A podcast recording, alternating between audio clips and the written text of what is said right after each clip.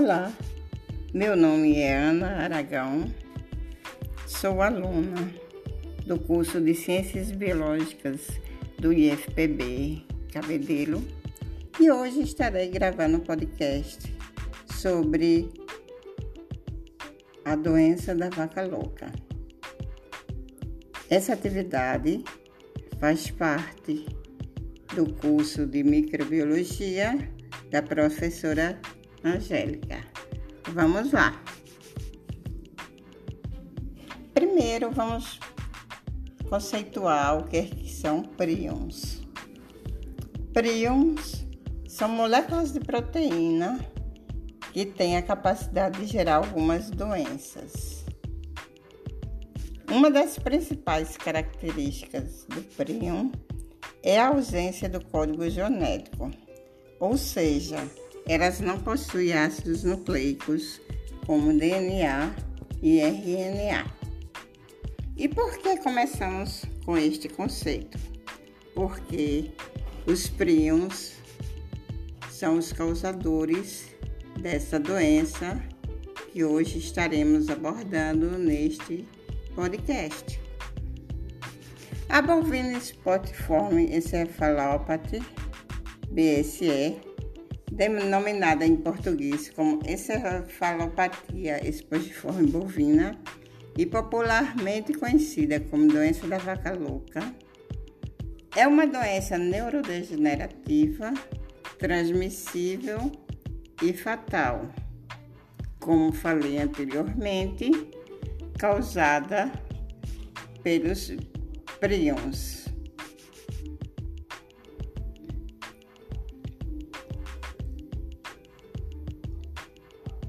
Os bovinos acometidos apresentam perda de peso, grande sensibilidade a agentes externos e dificuldade de locomoção.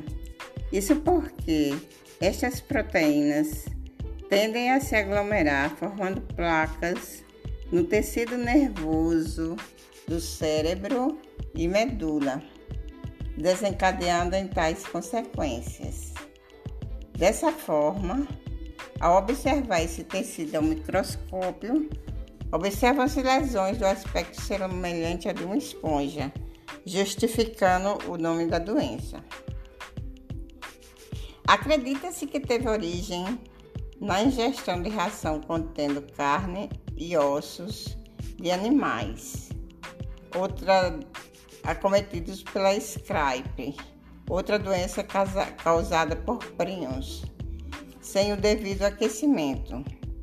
Com o período de incubação de aproximadamente 5 anos, foi responsável por grande prejuízo da parte dos produtores e criadores de bovinos, já que, por medida de segurança, todos os animais acometidos ou suspeitos necessariamente deveriam ser sacrificados e incinerados.